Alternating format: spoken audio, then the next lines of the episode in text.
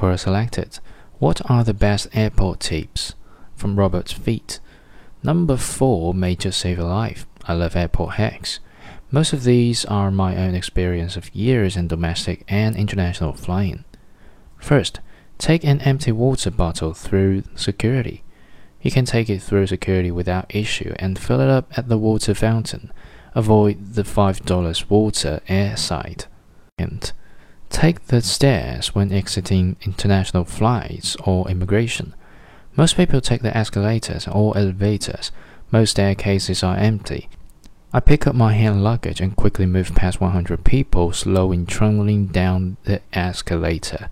This is especially useful when landing in a country that requires passport control.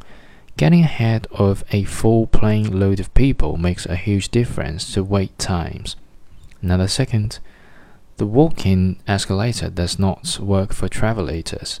I've tested these with family and colleagues, and unless you walk amazingly fast, the travelator will get you there quicker than walking alone if and only if you walk on it rather than just standing there.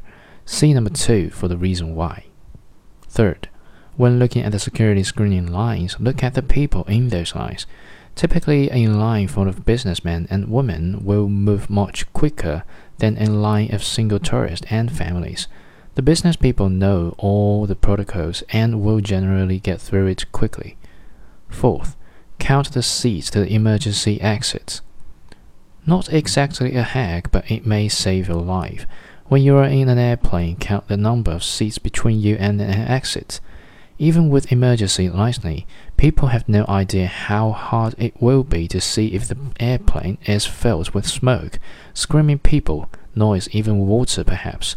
Counting the number of handrests between you and the emergency exit, in front and behind you, may just save your life.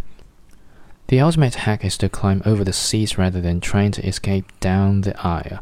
People will naturally go to the aisle in an emergency. Grab your kids if they are with you and climb over the seat hacks next to the window.